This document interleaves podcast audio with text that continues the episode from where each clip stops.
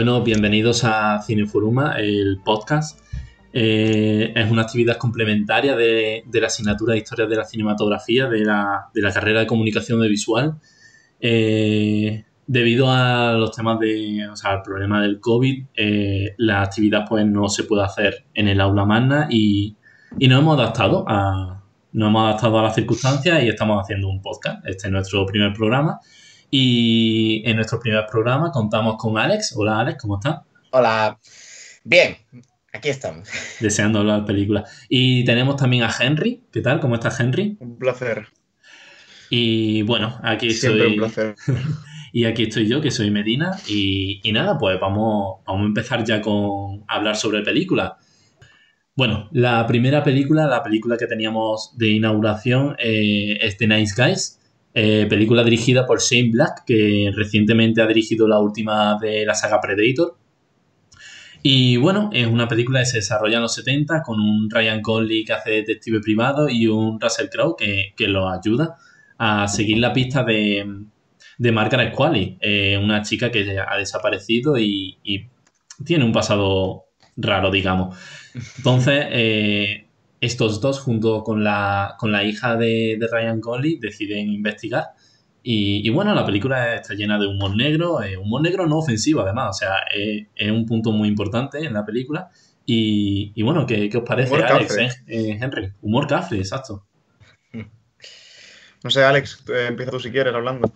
Yo es que tengo, tengo... Eh, Shane Black para mí es muy hit or miss. Eh, porque lo mismo hace cosas interesantes que lo mismo eh, realiza basuras infectas. Entonces, mm, no quería que eso fuese un problema a la hora de ver la peli. porque ya te digo, es que, no sé, por ejemplo, uno de los guiones que ha escrito, que es El último gran héroe, me encanta, pero luego en la última que hizo de Predator, que es la cuarta, fue absolutamente desastroso. Y es un guion y dirección suya, así que tiene, eh, mucha responsabilidad de que haya sido tan horrible. Sin embargo, me parece que esta, eh, sin llegar a apasionarme, eh, consigue coger lo mejor de, de, las cosas que tiene y es eso, pues un poco em, eh, divertida, eh, desenfadada, con, con, con, vueltas extrañas, un poco parodia ¿no? de, lo que suele ser. Eh, y entonces está bien, o sea, está bien, es, tiene su, su intríngulis. ¿Y Henry, qué tal? ¿Qué te pareció a ti? Yo creo que la, razón por la que a mí esta, la razón por la que a mí esta peli me gusta tanto porque es una peli que la he visto varias veces y disfruto muchísimo viéndola. Creo que es porque la primera vez que la vi me pilló desprevenido. Es como yo mm. vi una portada que me llamó la atención, vi a dos actores que me llamaban la atención, no sabían nada del director y me esperaba una peli genérica de detectives y me encontré con eso, con una vuelta de tuerca, con más de una cosa tratada de forma muy diferente, con más de una escena y más de un tipo de humor que yo justo en ese momento estaba con, empezando Sancreta con esta gente nuestra productora la que hacemos pelis y tal. Y el, humor que se trataba, yo era, a veces veía coñas o bromas o giros que pensaba, esto lo podríamos haber hecho nosotros. Son nuestro tipo de, de twists. Y hay más de una escena que yo le tengo un montón de cariño y creo que es una peli que merece un montón la pena, la verdad. Sí, desde luego, o sea, es una película que, que es muy ligera, tiene una comedia mm. muy ligerita y, y bueno, yo creo que es el papel donde Ryan Gosling mejor reluce y, mejor se le ha pasado, porque al fin y al cabo em, es eso, es Ryan Gosling haciendo el tonto y, sí, y, sus gags son divertidísimos. Sí. Eh, hay, una escena que me, encantaría destacar porque me parece brillante, que no es, no es un spoiler, es la escena en la que intenta colarse a un sitio rompiendo un cristal y se corta y se desmaya, me parece la cosa más anti-Hollywood y anti-cine comercial. En plan, es como todas las escenas que nos han vendido siempre hechas realidad. Claro. En su momento cuando la vi me, dejó muy loco, la verdad. Es como un poco una parodia de, de James Bond incluso. Sí, sí, sí. Totalmente. Y, y, es eso, o sea, todo, todo un humor negro, pero no ofensivo y, y es que no sé, es una película eso, muy ligerita, muy, muy de empezar el año. Muy de año de mierda, vamos a empezar con algo divertido y que no. Sí, para reírse. Exacto, para, para reírse y. pensar mucho. Sí. No, En general, el ciclo sí. que viene también es muy sin pretensiones. Claro, exacto. Ahora hablaremos un poco más sobre él. Pero, pero antes de pasar a- al ciclo, eh, ¿tenéis alguna aportación más a esta película o algo que queráis decir? Yo en general me quedo con eso, con el hecho de que Shane Black, eh, perdona, eh, No, no, no. haya- haya- sí, sí, no te preocupes. Es que mm, me gusta reaf- reafirmarlo porque, eh, ya te digo, me parece que tiene cosas muy buenas y cosas muy malas. Y que cuando eres capaz de controlarte, por así decirlo, no sé si haya, si haya sido por, eh, por presión del estudio, no sé si habrá sido simplemente porque le apetecía más hacer este tipo de, de comedia, pero se puede, en plan, puedes mantener un tono parecido y, y, y como mejorarte a ti mismo, ¿sabes? Sin necesidad de ser, sin necesidad de eso, de ser escatológico, ni de ser excesivamente, como he dicho, Medina ofensivo, porque eso es una cosa que dos años después le volvió a pasar en Predator. Entonces, claro, tiene ese punto positivo para mí en ese sentido. eh, la película. No, no sé si me estoy explicando, pero Sí, sí, bastante bien, la verdad. O sea, yo no soy muy seguidor de Shane Black, pero sé que este director pues tiene películas que son un poco, ¿cómo decirlo? Ah, no me sale la palabra, pero como que le hay debates detrás de ellas. Sí. Y es precisamente lo que tú estás hablando ahora mismo. Y además es también que em, le gusta mucho esa clase de giro de tuerca, ¿no? De jugar con lo que no se espera. Em, le pasó en Iron Man 3, le pasó em, en El último gran héroe, que es la película que mencionaba antes, que es reírse del cine de acción de Hollywood. Le No te pasó, em, eh, le pasó en Predator, es al- eh, le pasó también en esta, que al fin y al cabo lo que le gusta hacer es coger lo visto y darle un poco la vuelta, pero también nos demuestra que subvertir las expectativas no siempre eh, funciona si no tienes, si no lo haces con- bien, ¿no? si no lo haces con algo que decir, con gana, con estilo, con elegancia. Eh, entonces, no sé, es que me parece un director muy curioso del que no se suele hablar mucho porque hace como cine más entretenido, menos, pues menos de, de autor o lo que sea, ¿no? Pero puedes ver, puedes apreciar como muchas, solamente con su filmografía y ver cómo juega con, es con lo que hace, puedes apreciar muchísimas cosas muy interesantes. Entonces creo que merece la pena principalmente por eso. Sí, de- desde luego yo soy un fiel defensor de, de Predator, lo siento, ¿vale? y, ¿De las y- cuatro? de- sí, de, de la suya.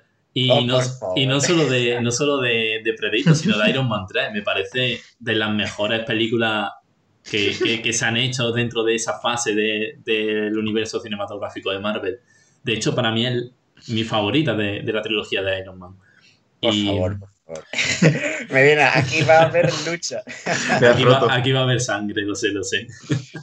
Pero, pero es que me, me gusta mucho. Son, son las únicas tres películas que he visto de él y, y las tres me parecen muy buenas. Y no sé si quiero ver las otras por, por lo que hemos estado comentando antes.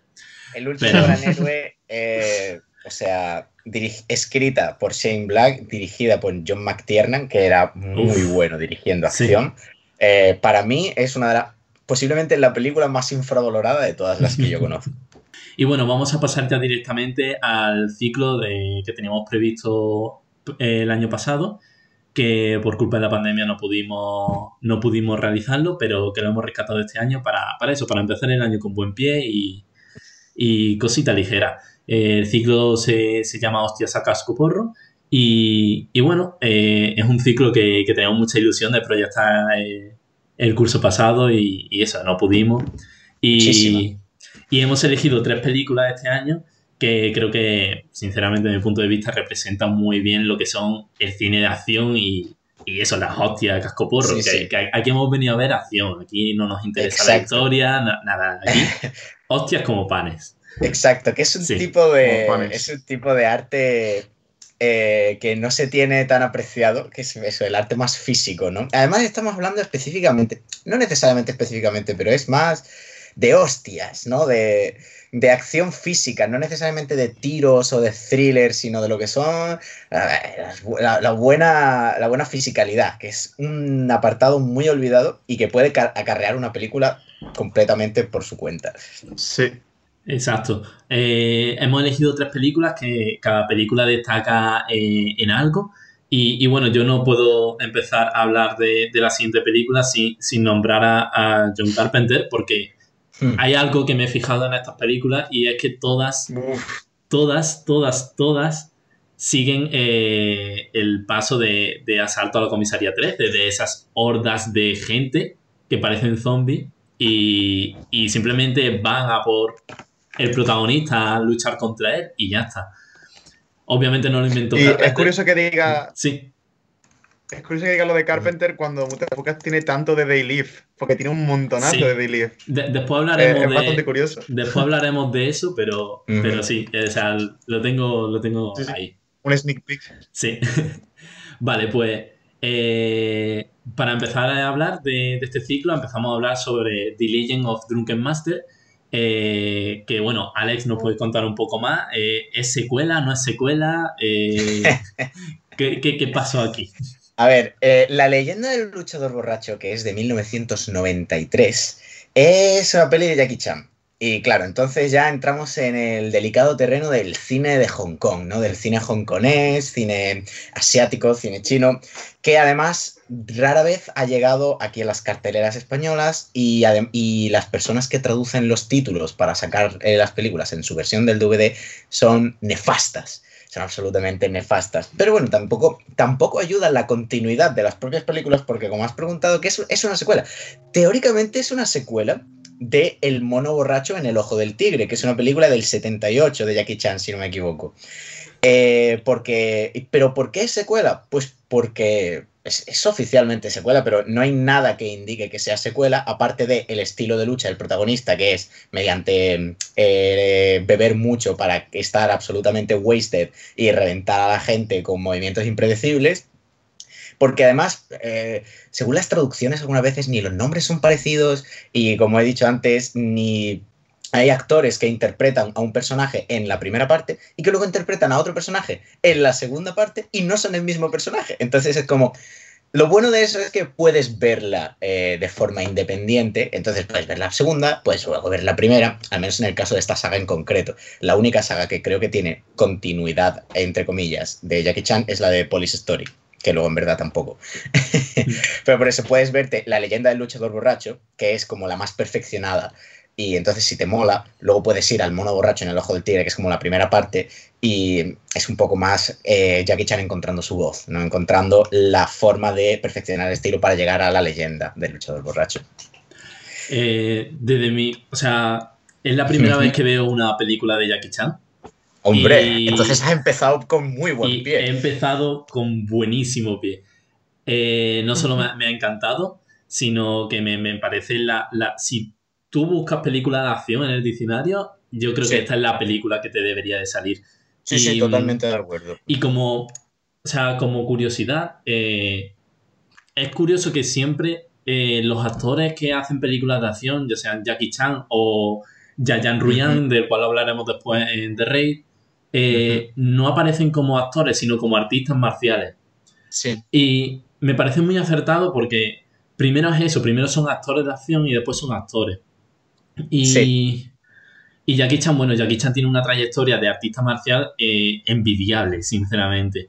Eh, envidiable no, es la mejor, vaya, es que... es que me, parece genial. Y, y eso, o sea, es la, es la primera película que veo de, este señor, así no hollywoodiense. Y, mm, se nota. Hollywoodiense total. Ah, sí, exacto. Se, nota muchísimo el, contraste entre el Jackie Chan de Hollywood y el Jackie Chan de, Hong Kong.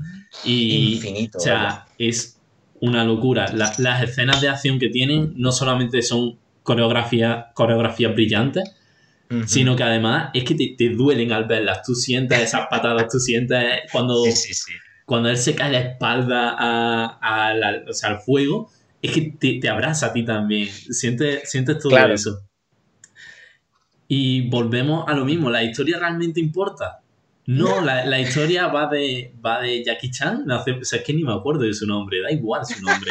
Era Kevin Chan o algo así. Madre. Además, en cada traducción le pone uno diferente. Exacto.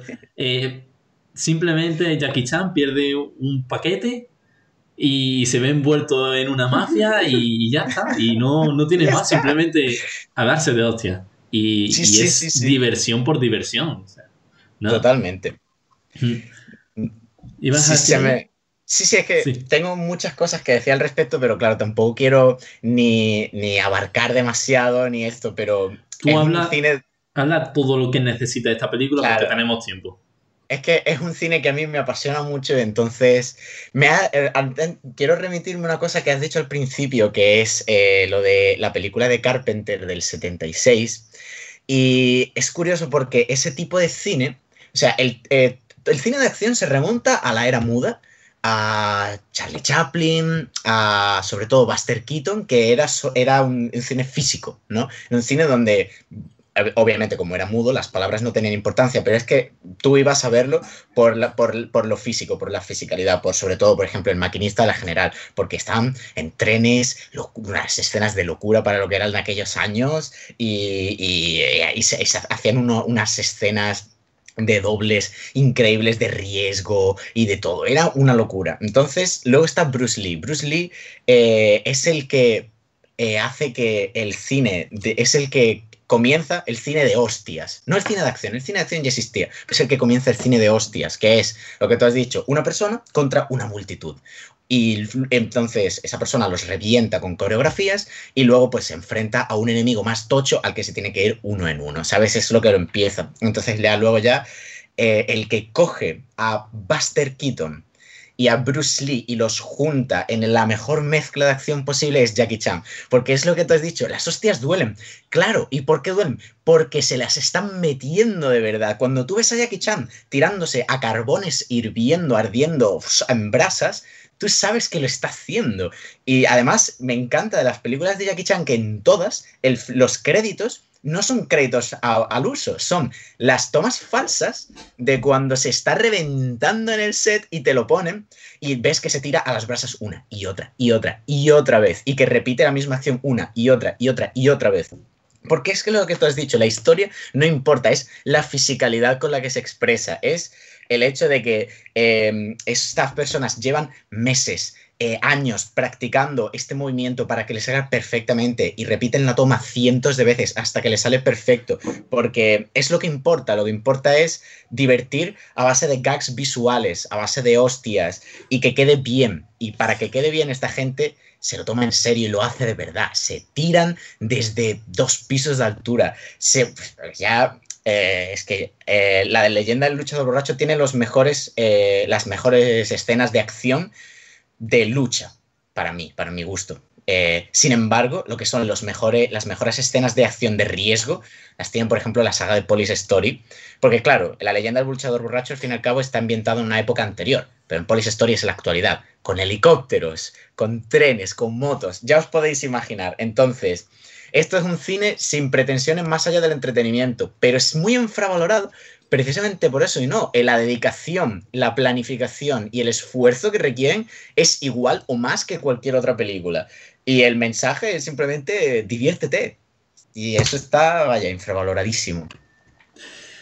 Eh, bueno, pues ya hemos hablado sobre la, película por excelencia de, acción, de, de, lucha, de artes marciales de asiáticas. Y, bueno, de ahí pues nos vamos a, otra película totalmente distinta. Nos vamos a una película de animación, nos vamos a Mutafuka. Y, y para ello eh, tenemos aquí a nuestra antigua integrante de Cineforuma, Ángela. Eh, ¿Qué tal, Ángela? ¿Cómo estás? Buenos días, muy contenta de estar aquí. bueno, Mutafuka es una película que Ángela quiso poner el año pasado y pues no pudimos ponerla. Y, y bueno, y luché mucho por ella. Luché mucho, por, ella y, menos mal porque, porque gracias a eso este año la hemos metido dentro del ciclo otra vez. Estamos aquí hablando sobre ella y, merece mucho la pena, Ángela. ¿Quieres hablar un poco sobre ella? ¿Quieres contar un poco de qué va o demás? Claro. Uh, Mutafuka, dije el titulito, Mutafuka eh, ha sido desarrollada por Ankama, que es un estudio francés muy famoso que ha hecho cosas maravillosa. empezó haciendo videojuegos como Dofus, luego pasó a hacer series de sus videojuegos, Dofu y Wakfu, pero también ha estado produciendo cómics y aquí entra Mutafuka, que es un cómic muy famoso y muy popular en Francia, y decidieron hacer la versión de película eh, junto a un estudio japonés que no sé pronunciarlo, creo que es 4 grados. O sea, es que 4... No, perdónenme si he fallado, lo siento mucho. Pero es un estudio que, por ejemplo, hizo la de Batman Gotham, la de animación. Uh, esa Mm. está chula. Sí, creo. pues, claro, se han juntado dos que les gusta mucho el género de las hostias. Y claro, es un cómic que ten en cuenta que es larguísimo, así que a la hora de hacer la película se centraron sobre todo en el protagonista y va sobre este, esta pareja de amigos que son unos perdedores, que sería La, son la un, aspecto, un aspecto que no es humano, pero a, a nadie le importa porque es una ciudad que imita a Los Ángeles, se llama Dark Mid City. Y es este, estos ángeles llenos de gente que está en la mierda, que el mundo mm, es una basura, que no hay trabajo, que hay eh, bandas, que hay drogas, que hay disparos, pandilleros, todo es I'm malísimo. ghetto, Eh. Toda la ciudad es un gueto. Exacto, exacto. Y claro, pues aquí nuestro, nuestro prota es un pobre repartido de pizza, como acabaré siendo yo, y se enamora. se enamora de una chica muy guapa. Y claro, de este enamoramiento empieza a resurgir como que parece que hay algo extraño vigilándole, que hay gente que va por él, que tío puede que él tenga algo especial en su interior. No especial, oh, especial, especial de hostia puta. puede que tenga poderes chungos. Y nada, y se junta eh, la pobre mala suerte de este grupo de amigos y tiroteo y problemas y gángster y es una peli un poco confusa porque junta más de 600 páginas de cómic en una hora y media, pero llega un punto en el que te da igual, porque es una peli que simplemente tiene un ritmo, que usa una banda sonora excelente de hip hop, en vez de la típica banda sonora que a lo mejor no te diría tanto, un poco como de trap, y es simplemente un, un, un viaje muy loco por una ciudad horrible, donde se van a enfrentar a mm, gángsters, donde se van a enfrentar a especie de mm, matones como de los años 50, a aliens, y también a- va a tener un grupo de luchadores de luchadores eh, con medio animales eh, que los van a ayudar y un grupo de cucarachas muy simpático. Sí, vo- volvemos un poco a, a- a lo mismo de, de lo que se habla en todas estas películas. Simplemente es un protagonista y un grupo de gente eh, que no tiene fin persiguiéndolo. Y bueno, eh, quería comentar eh, lo, que, No, lo que iba a decir Henry, lo que iba a decir Henry antes, de que es una película eh, que se basa muchísimo en Day Live. De hecho, a mí me gusta hablar sobre ella como si fuese un what if. ¿Qué pasaría si el protagonista de Day Live fuese mitad alien y mitad humano? Porque la película es, es- Literal. la película es 100% Day Live Li- y, y es brillante. De hecho, comparten una escena muy guay en la que, bueno, en Day Live el prota pelea contra su amigo y, Mm, y, sa- y es que parece, Mm. esa, esa escena parece que nunca acaba. Y, sin- y en Mutafucas tiene una escena también muy parecida. Y, Uh. y no sé, Henry, ¿quieres hablar un poco sobre, mm, sobre sí, eso? hay algunas, tengo algunas cosillas así medio pensadas. Bueno, para empezar, que Vince, que es el, el esqueleto con, con la cabeza que se ve detrás de Ángela, si Bueno. no podéis buscarlo, lo que sea, es un personaje estupendo y lo amo Oh. con toda mi fuerza posible. Eh, Y no sé, es una peli que yo estaba viéndola y estaba pensando, vale, esto es una estupidez. Porque esto es una, porque esto es una estupidez. Es decir, esto es. Me estás, me estás echando eh, estereoti- estereotipos. Estereotipos eh, cogiendo lo, lo peor. En plan, Mm. rollo, las, las pandillas de. Las pandillas de gente afroamericana de Estados Unidos, las pandillas latinas. Me lo estás vendiendo como que es toda la ciudad. Eh, toda la visión es súper adolescente. Estás metiéndome Mm. cosas muy por la cara. Pero al final del día me importa tan poco porque todo lo demás es tan brillante y me estás recompensando constantemente con ideas estúpidas bien ejecutadas, acción imposible, conceptos que yo lo estaba viendo y pensando, ¿por qué está este concepto tan bien pensado en una peli tan estúpida? No, y o una sea, animación. Eh, eh, lo he dicho antes. La, anima- la animación es increíble, Sí, que es la como animación es esa una mezcla locura. Europea, pero con ese toque japonés que tanto gusta, así de más ritmo, rítmi- rítmico, Sí, pero se nota que no es Y súper variada, japonés. que cambia todo el rato. un 2D con un poco de 3D, está en los momentos que hay que tenerlo, está muy bien. Desde luego, yo como persona que, que quería verla, pero no he podido verla al final, lo que estoy haciendo es darme más ganas, porque Dios. la, eh, siempre que haya ideas estúpidas bien ejecutadas, eso para mí es un win. Mm. Y además, según todo lo que me estáis describiendo, es una mezcla de que es que esto no, ti- no tiene nombre. ¿Qué es? They live. Es No sé no qué, tiene. es lo otro. Entonces, eso es mejor porque, desde luego, lo que promete es una Mm. experiencia eh, inclasificable. No, y un poco lo que dice Henry, que es verdad que se nota que se queda un poco en lo básico, porque en cuestión personaje femenino de esta película pierde Sí. mucho porque tiene uno Claro. y realmente, aunque puede ser interesante, lo usan solo para avanzar la historia del prota. Y claro, ahí. Pero Claro. bueno, teniendo en cuenta el poco tiempo que tienen y que Claro. quiera o no, es un cómic un poco más antiguillo y que es muy básico en lo que Sí, es la historia se refiere. Mira, yo, yo solo diré que uno de los malos, Alex, es un tío ultrapetado con una pipa de oro. Es fantástico, de verdad. Es que es fantástico. Y Ah, lo, y lo he dicho antes por el grupo y lo quiero, lo quiero- Y un matón que habla en frases de Shakespeare. oh, Sí, es es buenísimo. pero no, es un matón, es, es un- es un pandillero latino Sí, es un ultra pandillero gordo con dos jefe. Mm. Y solo y te dice frases de Shakespeare antes de, de dispar- de dispararte, o sea, puntazo. Es fantástico. Em, Eh, también no que- sé, eh, eh, quería recalcar de esta película sobre todo que, bueno, normalmente en las películas de acción y demás se utilizan un tipo de banda sonora como eh, muy distante a la que utilizan en, en Mutafuka. Mutafuka utilizan para, para recrear la acción, utilizan el trap y el reggaetón. O sea, es Curioso, todo, es todo algo a lo que no estamos acostumbrados, algo nuevo y le sienta tan bien, le sienta tan... sí, le, o sea, le sienta genial. En ese punto me recuerda a Spider-Verse. Porque realmente, Uh. qué manera de, de- de elevar Mm. la película que usar una música que realmente te va a conectar un poco los sentimientos y el rollo de la escena. En vez de algo más orquestal que puede quedar bien, le metes una música que quiera o no es pega con la historia porque es como actual, como si fuera de que está sonando, lo está escuchando el prota. Y eso hace que la acción le lleve el ritmo, te emocione a ti. A lo mejor la orquestal se te olvida que la has escuchado, ¿sabes? Y esta no, esta aquí te da, están persiguiéndolo un grupo de matones, le están disparando, están discutiendo y a la vez suena ahí el reggaetón. Y tú, ole, dale. Le, le da vida Sí. a la película, desde luego. Eh, o sea, un poco de escena- registro de, de la leyenda de, de luchador borracho, que ahí sentían las hostias. Aquí no las sientes, aquí no las sientes, pero con la música baja su ritmo. Es como, Hombre. es un cambio muy guay y importante. mola muchísimo. Sí, me decías, Henry. Hay una, hay una escena. Hay una escena en la que un personaje está atrincherado en un sitio mientras Oh. llegan pecha de horda de enemigos y ahí entra una canción de reggaetón que la letra es básicamente todos contra mí. Es como yo, yo estoy Ah. solo contra el mundo. Y yo estaba vibrándolo cuando me lo estaba viendo. Increíble el rollo. Y yo, ¿qué es esto? No he visto algo así en mi vida. Mm, Y aquí es a los protagonistas. Me gusta porque realmente en la película estaba. es- no, el, el director comenta que él quiere eso, una película sobre perdedores. A él no le interesa hablar sobre la gente que le vaya bien. Por eso estamos en esta ciudad que literalmente es una ciudad olvidada de la mano de Dios, en la que si estás ahí vas a morir y vas a vivir sin nada.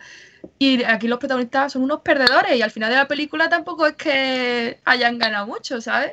Pero al final lo más bonito es la amistad, porque es una película sobre la Sí. amistad. Ah, Eh, ese toque japonés. Y la, pe- Una cama. la, la peli tiene un rollo raro entre que yo a veces estaba frunciendo el ceño por eso, por estereotipos racistas, no racistas, estereotipos conocidos de cultura, estaba un poco así con el ceño fruncido, pero de vez en cuando te, me- te metía eh, comentarios sociales ultra acertados Oh, y ultra woke que yo pensaba, eh, ¿en, en qué quedamos película? ¿Eres adolescente edgy o eres profunda y alternativa? No, Sí. no, no consigo pillarte el tono. Es, Es que es es una película que tiene mucha denuncia social, pero a la vez es eso, es como un poco racista, puede es ser. que la película se va al extremo No, de que el director realmente quería reflejar Los Ángeles que él ahí ha ido visitando y claro, en vez de hacer algo equilibrado dijo, no, me voy a todo lo peor que he visto, que a lo mejor son cosas que Sí. realmente existen, pero pasándose bastante, o sea, en plan cogiendo el estereotipo y llevándolo a toda la ciudad. Pero luego no es tonto y claro, dice, esto es así porque el mundo es una mierda y claro, te recalca eh, la, el, ¿cómo se diría? Coño, la corrupción, perdón por la palabra. Ups. Eh, la corrupción en general de, las- de las clases poderosas, el calentamiento global que lo usan como, como Literal. como arma, o sea, literalmente cogen esto de esta ciudad llena de estereotipos de mierda que tienen su parte de razón, aunque están exagerados, pero ¿por qué? Porque existe luego la parte en la que el mundo se está yendo a la mierda y no es precisamente culpa de los que están mal, sino culpa de los que están Sí. arriba. Y claro, pues hay un equilibrio extraño, pero tú al final dices, es que me está gustando, es que me gusta la película. Cojo Yo, Alex, cariño hasta los pediría que te la vieras pandilleros, en cuanto- yo en cuanto hasta los puedas. pandilleros. Ya es. Fíjate lo que te Ayer, ayer me vi Parasite, eh, eh, un related, pero claro, arriba. arriba. Em, Vivimos en una sociedad. Y bueno, pues Society. Peliculón. es que no sé, me, e incluso en, lo- en los créditos, Mutafuka eh, te, te divierte, es una película que te incita Ah. a quedarse en los créditos, tiene un temazo final que, que- que es arrollador. Y, Sí. y no sé, en definitiva, yo recomiendo mucho que veáis esta película eh, y, y no sé, Es una experiencia. Ángela, ¿quieres decir una, alguna última cosa sobre, sobre ella? Que no sé, que realmente es una película para divertirse, pero luego para revisionarla existe un corto anterior de queriendo introducirla con una animación bastante diferente, pero está chula. Y que en general os recomiendo que veáis muchas de las cosas que ha hecho Ankama, porque tiene una animación muy guay, tiene un- una historia que suele rozar mm, lo, lo edgy, en plan, "Eh, que se van, que se van. Y en general vea- veis, que veáis mucha animación, que es lo más guay del cine. No lo digo yo, lo dice la ciencia. Las pelis de personas están sobrevaloradas. El cine de personas es una mierda. De- desde luego, Veros animación siempre. yo los mismo- cómics. Ahora mismo que Ángela acaba de decir que veáis mucha animación, os recomiendo muchísimo Wolf Wakers, que ha salido en, creo que ha sido en, en Apple TV, puede ser. Y, y no sé, os la recomiendo muchísimo. Y, y nada, Ángela, muchísimas gracias por, por estar aquí, por, por ayudarnos. Y bueno, estás invitada en los siguientes programas. eh, espero contar contigo en algún otro. Y, y nada, eso, muchísimas gracias. Y, Ved mucho cine, gente.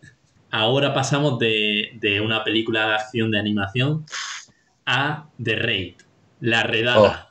The Raid. Vale. Redada asesina. Sí, La redada asesina. sí, hablábamos como la leyenda del, del de The Legend of Drunken Master, hablábamos de que era la mejor película de acción, de la mejor película de hostias que se ha podido hacer nunca. The Raid coge ese concepto y no lo eleva porque no puede, porque es imposible superarla, pero se queda muy cerca. Las hostias también duelen. Las hostias Sí. es que se te meten para adentro y, y- y es que te, te queda mal cuerpo cuando termina la película. Sí. Eh, ¿qué, qué os parece a vosotros, Alex, Henry? ¿Qué tal? Yo- a, a- a mí Dale, mi historia con esta peli es curiosa porque me la vi, o sea, yo había quedado con Alex el día que se estrenó Avengers Endgame para ir a verla al cine es verdad. y yo quedé con él esa mañana y esa mañana no- nos vimos The Raid 1 y The Raid 2 del tirón, ¿sabes? O sea que en general ese día yo vi 7 horas de cine de las 24 horas que tiene el día. Y The Raid 1 y 2 ah, para mí son pelis que me han destruido las esquemas, son pelis que yo no me las he visto venir. Y la, la 1 ahora mismo creo que es mi peli de acción favorita, completamente. ¿Y tú, Alex, qué tal? Uf, The Raid es que eh, cuando estás muy metido en el tema cine de acción, que a, mí siempre, pues, siempre eh, me ha gustado mucho, llega un momento en el que tienes que buscar un poco cosas alternativas a lo que se suele ver porque son películas que no suelen llegar a los circuitos comerciales. Entonces, eh, tarde o temprano tenías que encontrar con The Raid, que es una película que me parece que estuvo en Sitges o algo así en su momento. Es una película que mm, se ha ganado eh, su puesto que tiene ahora mismo por la única razón de que es buena. Es un cine de acción que recuerda al que no se hace ahora, al que se hacía antes. Un poco como lo que le pasa a John Wick, ¿no? La cosa es que John Wick es estadounidense y por lo tanto pues tiene un poquito más de visión. Eh, The Raid me parece que es de Indonesia, si no me equivoco. Entonces, eh, claro, ¿quién cojones va a ver una película indonesia? No, pero ha llegado a muchísima gente por el simple hecho de que eso, es que es la hostia. Eh, Es la polla. eh, es la hostia, exactamente. Es el cine de acción que, que nos gustaría ver y, y de, con la intensidad que nos gustaría ver. Y además, yo a The Raid no la considero como dos películas, realmente es una. Porque la trama Sí, de los sí. personajes, etcétera, eh, se completa eh, con la dupla de la primera y la segunda parte. Que por cierto, no va a haber una tercera, o al menos eso ha dicho el director, hasta nuevo aviso, por supuesto. Eh, si tuviéramos que separarlas, me gusta un poco más la 2, porque a pesar de que es más larga, es más larga, pero es más, más densa, con más personajes, te importa más lo que pasa, y aunque tiene menos acción, debido a que es más larga y con más, con más complejidad, eh, el hecho de que cuando tenga acción, cuando tiene acción, pega mucho más fuerte. Y además, 2, en la primera película, se nota un poco, no la falta de medios, porque tienes que hacer medios para hacer una peli de acción tan buena, con tanta preparación y con, tanta, con, tanto, con tanto mimo.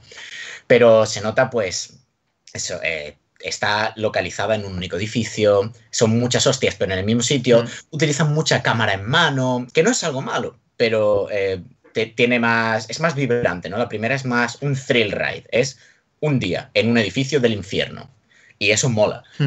Pero claro, la segunda va un paso más allá. Las coreografías están más, está- son, más am- son más ambiciosas.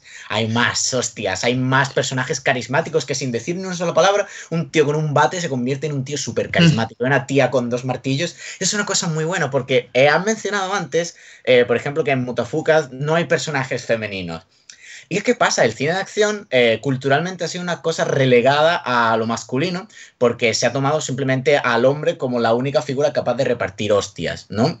Y eso, desafortunadamente, ha- hace que, que, claro, cuando ves una película de Jackie Chan o algo así, por muy buena que sea y por mucho que yo la disfrute, pues las mujeres están relegadas a eso, a, a ver las hostias desde fuera, ¿sabes? Al papel de la mujer. Y eso en The Raid 2, hay una tía con dos martillos que empieza a repartir hostias y, y cuando lo ves es como, Se- qué guay, Se ¿no? queda sola. Qué guay, sí, en plan, qué guapo, ¿no?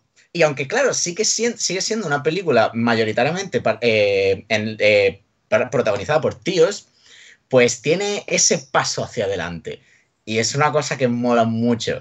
Y bueno, ya te digo, es la segunda muchísimo más ambiciosa, las coreografías mucho más largas, mucho más densas y mucho más esparcidas, de forma que cuando meten, meten el doble de fuerte.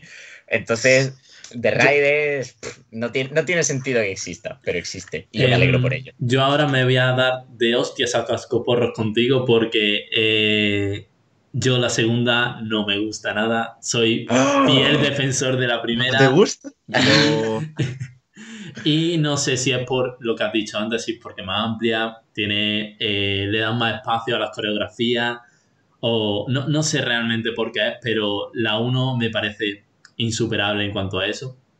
Y, y bueno, eh, simplemente quería, quería hablar un poco también sobre, sobre Iko Wise y Yayan Ruyan, que son como, bueno, Ico, Ico es el protagonista, pero Yayan es el protagonista villano, el antagonista, digamos, aunque no sea el principal. Sí, sí. Pero, ¿qué les hace especial a ellos dos? Bueno, ellos dos empezaron a, a trabajar con, con Gareth Evans, el director de, de Raid, en Sí, una sí. película que se llama Man in Tow. Ahí fue su debut, tanto de, de Gareth Evans como de, de estos dos. Uh, eso, y, no, eso no sabía yo. y ahora estos dos están, o sea, han pasado de hacer películas de Indonesia y, y en general así, eh, de artes marciales, Han pasado desde hacer un cameo en Star Wars, el episodio 7, Es verdad.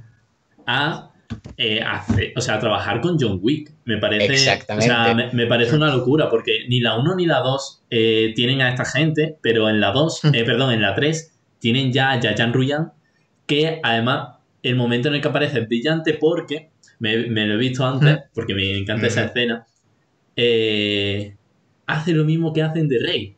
Le da la oportunidad a, Sí. a John, le da la oportunidad a Ico eh, para, para luchar cara a cara. Cara y, a cara. Y, sí. es, y, Sí. y se nota que es un fan de John Wick, por ejemplo, porque le dice a la cara, es un honor luchar contra ti. Sí. Y un poco lo mismo, o sea, me gusta mucho que en las películas eh, eh, sean como que haya ese honor en la lucha de Sí. Es muy... igualdad de condiciones y si no estamos en igualdad no luchamos. Y ya a partir de aquí a darnos de hostia y, y el Y a que muera reventar. murió. Exacto. Que lo que he dicho antes, que la 1 creo que es mi peli de acción favorita, pero Alex luego ha dicho algo así como la 2 es mejor. Yo también Mm. creo que la 2 es mejor película, eh, pero la comparación que se me ocurrió mientras ibais, ibais hablando y comentando es, la 1 es un caramelo de menta, es lo que te metes en la boca y lo disfrutas un rato y es fantástico. Y la 2 es un menú del día. Lo tiene todo. Tiene primer plato, tiene segundo plato, te viene con bebida, te viene con postre. Y qué postre, por cierto, el, el final de la 2, además. Uf. Yo creo que son bastante, son bastante complementarias. Y la, la 1 mínimo es una experiencia que todo el mundo que le gusta un poco este género debería echarse a la cara. Eh, le, debo una revisión a la 2, pero me mantengo ahora mismo en que para mí, como la 1. Hombre, es que. Como en casa a ningún lado. Sí, sí. Yo creo que también eh, respeto muchísimo ambas películas porque al fin y al cabo es. Em, la primera es lo que es, es un, eso, es una película de acción, todo pasa en un día, en un solo sitio, y lo que es es una montaña rusa. Tú te metes y no paras hasta el final, es pim, pim, pim, hostia, hostia, hostia, hostia, hostia. Y el hecho de cambiar ese enfoque hacia la segunda, hacia algo pues diferente, em, puede echar para atrás a mucha gente. Habrá gente que prefiera la segunda a la primera, habrá gente que prefiera la primera a la segunda, pero es eso, es un poco el riesgo de cambiar eh, ese, eh, de cambiar el tono y que creo que al final la beneficia mucho porque eso siempre, siempre estará o la 1 o la 2, pero es muy difícil que ninguna le guste a nadie. ¿Quieres simplemente disfrutar de las hostias? Mírate la 1. ¿Quieres mm, ver hostias muy buenas pero con un poco más de trama? Mírate la 2. Ahí ya está. Bueno, para, ir cerrando, vamos a ir despidiendo. Eh, se nos echa un poco el tiempo encima. Eh, Henry, Alex, muchas gracias por, estar aquí. Ángela también por, por venir de, invitada. Ha sido todo un placer. Y, bueno, eh, antes de, cerrar el programa, quería recordar que, esto es una actividad que se va a mantener a lo largo del año.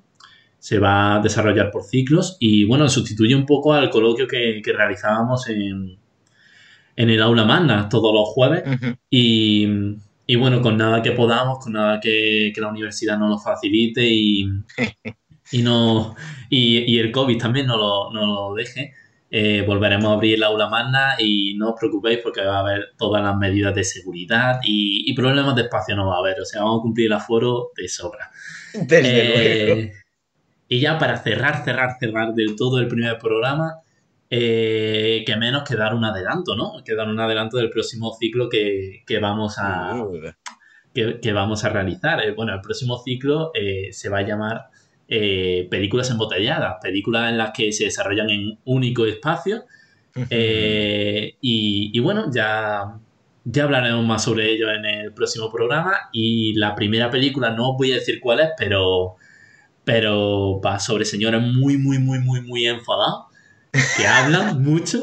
Y, bueno, fue una película que se estrenó en el año 50 y, nada, estoy seguro de que os va a encantar, que va a estar súper interesante hablar sobre ella en el siguiente programa. Va a constar de cuatro películas en total. Y, nada, os animamos mucho desde aquí a que veáis, a que sigáis Cine Furuma de cerca.